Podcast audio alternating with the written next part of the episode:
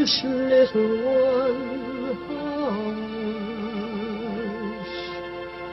Hush, my little That is the whole idea of this machine, you know. どこ行くの I love you.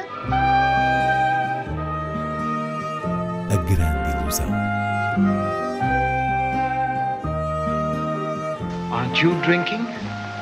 I never drink. Why?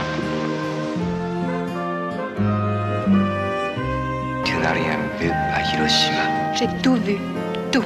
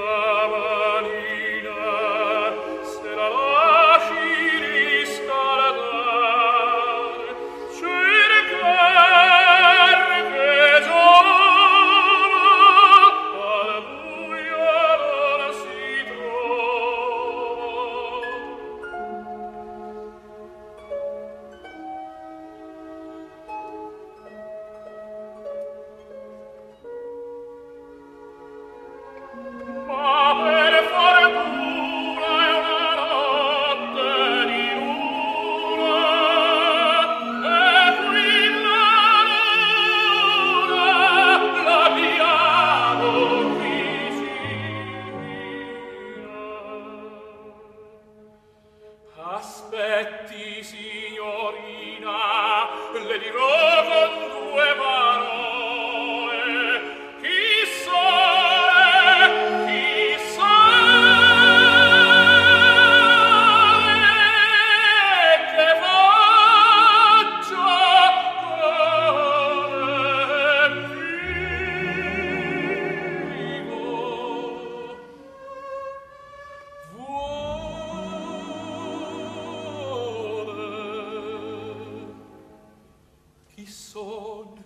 Começamos esta grande ilusão com Pavarotti, documentário de Ron Howard sobre o tenor italiano cuja voz acabamos de escutar em La Bohème e que foi uma lenda da ópera do século XX. Inês Lourenço, que retrato oferece este filme em estreia? Desde logo, um retrato apaixonado e altamente contagiante, se quisermos, tirando partido do sorriso largo de Luciano Pavarotti.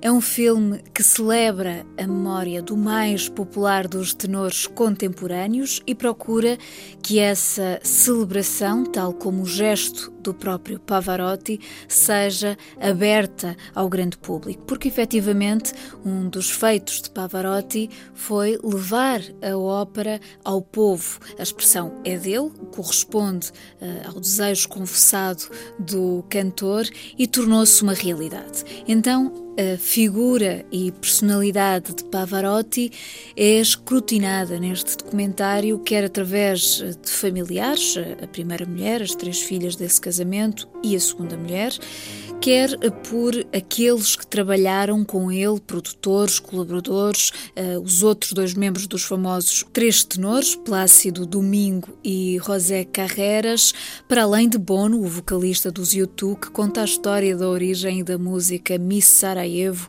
escrita por ele a pedido de Pavarotti. Enfim, são testemunhos que dão conta uh, das dimensões do tenor, o homem, o pai, o artista, a celebridade, a estrela, ao mesmo tempo que o seu percurso é contado em imagens de arquivo, desde o jovem professor de escola primária que se distinguiu a cantar La Bohème num teatro municipal em 1961, até ao casamento com Nicoletta Mantovani e a morte em 2007, passando por uma carreira internacional explosiva, multifacetada, que se conjugou com uma forte ação humanitária. E o mérito de Ron Howard, que em 2016 realizou um enérgico documentário sobre os Beatles, é conjugar neste retrato um olhar íntimo sobre Luciano Pavarotti, o filho de um padeiro que cantava ópera, com um olhar focado nos mecanismos da indústria musical e, sobretudo, no elogio de uma voz extraordinária. Tudo isto revestido pela generosidade do tenor, por todos reconhecida, que é capaz de ampliar ainda mais o alcance do seu aparelho vocal. My father was a tenor. You always do what your father is doing, so I'm a little tenor. My mother says, my son sing with a beautiful voice. I said, Mama, you say that because you are my mother. No, because I don't say that when I hear your father. Luciano's voice was beautiful. He was just opening his mouth. Everything was easy. He was a nervous wreck before every performance. He would always say, We go to die. Can you be sure you'll hit the note? No, that is the beauty of my profession. He was difficult at times. He had a lot of responsibilities. The local paper headlined Luciano come home. Pavarotti would attract hundreds of thousands of people. He became the global rock star. Mr. Pavarotti, on the road, you like to have a hotel room with a kitchen, isn't that right? You... In Rome, three of the world's greatest tenors on the same stage for the first time. Luciano called me, get well soon, I don't have competition.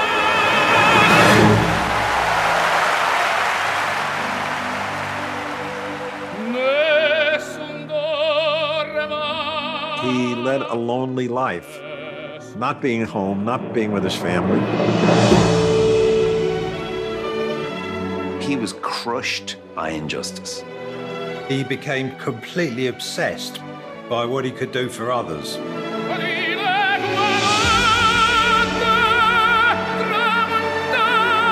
I learned to love people. You're a trusting person? Are you joking? I will not exist if I don't trust people. The reason he is great is he lived those songs. The mistakes you've made, the hopes, the desires, all that comes crashing into the performance. Luciano was the one and only.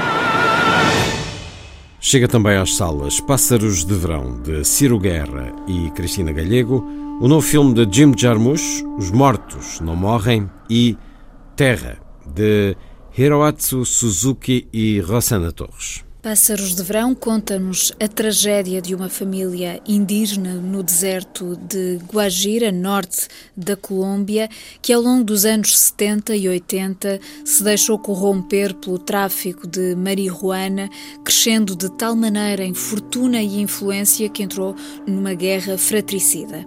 É um filme inspirado em acontecimentos reais que se organiza como um épico mostra a evolução do quadro de ganância e das questões de honra e assenta na vívida caracterização de uma cultura, ou seja, na maneira como um imaginário e tradições ancestrais acabam corroídas por um negócio perverso ligado à modernidade e, sobretudo, é através de uma qualidade de realismo mágico que Ciro Guerra e Cristina Gallego cruzam aqui brilhantemente a referência dos filmes de gangsters com esse universo rico, espiritual, onírico, ritualístico da literatura latino-americana.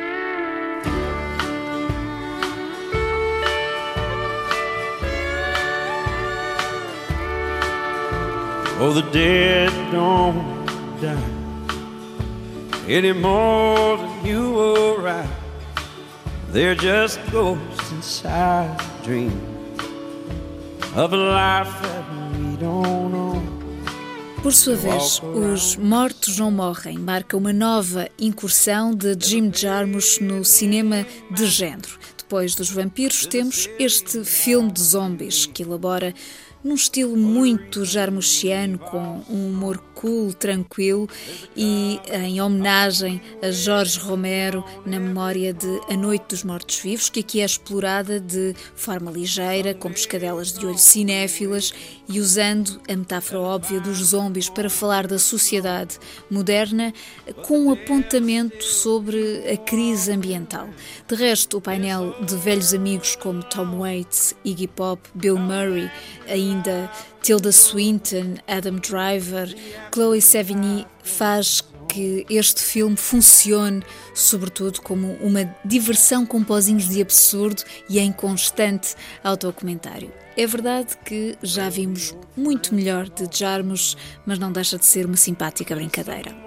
Finalmente, Terra de Hiroatsu Suzuki Rossana Torres, vencedor da última edição do DOC Lisboa, é um objeto de persistência do olhar que se detém sobre o trabalho da carvoaria artesanal. A Câmara observa pacientemente quem labora à volta de dois fornos tradicionais no Vale do Guadiana, acompanhando não só o processo natural desta transformação da madeira em carvão, ou seja, qualquer coisa visível através do fumo que se liberta desses fornos, mas também o modo como os elementos da paisagem sugerem o movimento e a respiração da própria natureza.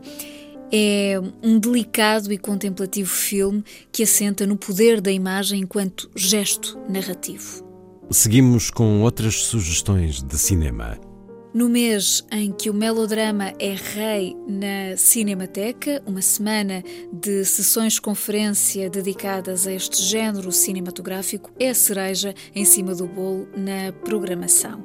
Assim vai acontecer a partir da próxima segunda-feira, dia 24, no âmbito da rubrica Histórias do Cinema, sob o tema O Melodrama do Trágico ao Operático, que desta vez conta com o professor e crítico Mário Jorge Torres Torres como orador nas sessões em que irão ser exibidos Sublime Expiação, de Douglas Sirk, títulos raros de Visconti e Max Ophuls, respectivamente Vaga Stelle de Lorsa e Yoshiwara, mas também de John M. Stahl, quando o outro dia chegou, e de Frank Borzage, outro grande nome associado ao melodrama, Sempre Gostei de Ti a proposta de uma semana de excessos emocionais na nossa maior casa do cinema.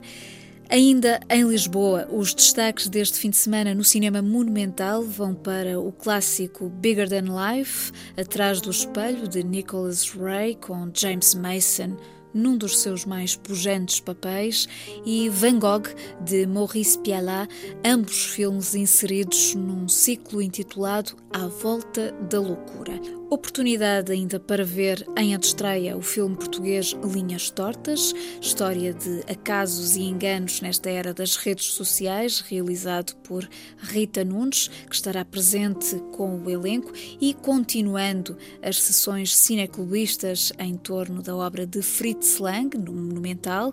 Neste domingo, há Cidade nas Trevas, filme que retoma a temática do serial killer que Lang explorava em M com Peter Lorre.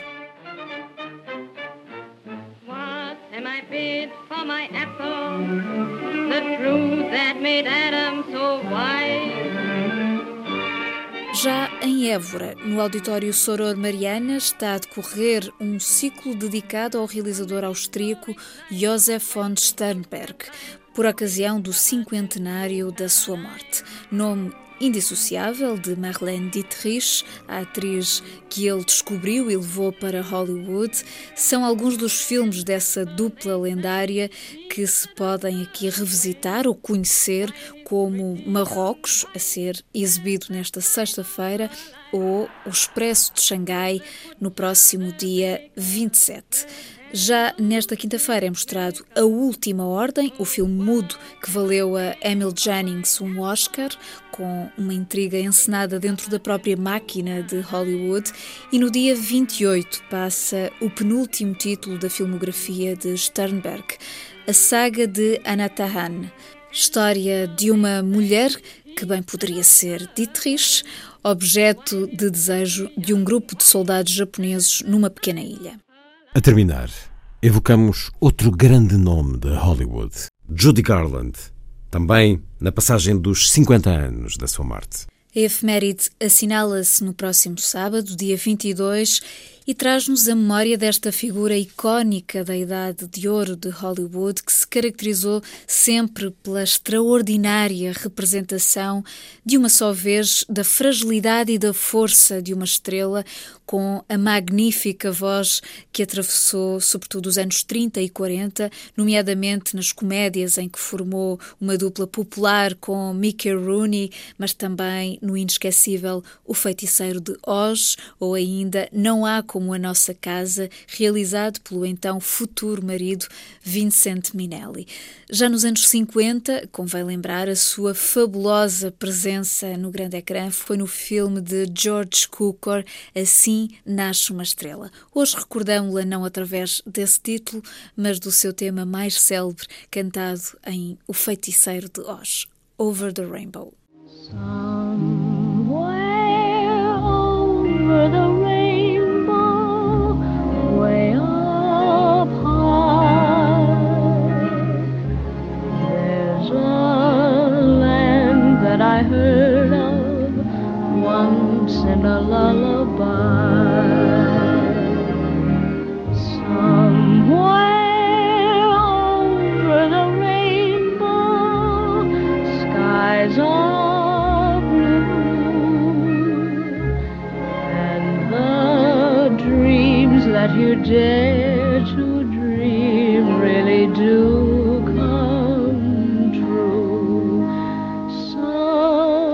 Someday I'll wish upon a star and wake up where the clouds are far behind me. Where troubles melt like lemon drops away above the chimney tops. That's where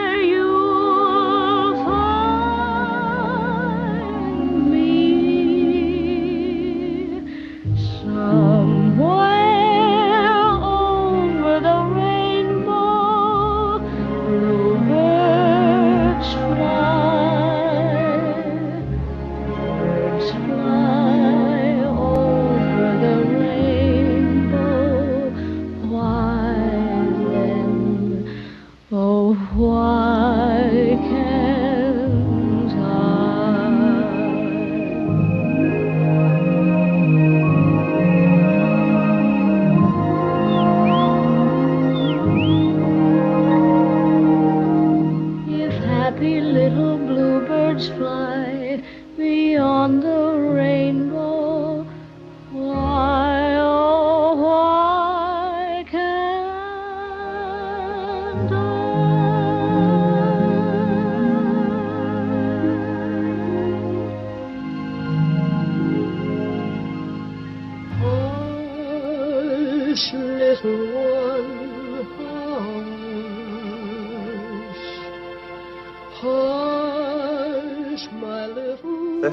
whole idea of this machine, you know.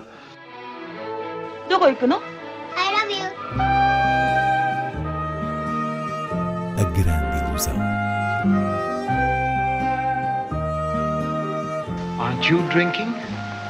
I never drink. Why? Tu n'as rien vu à Hiroshima. J'ai tout vu, tout.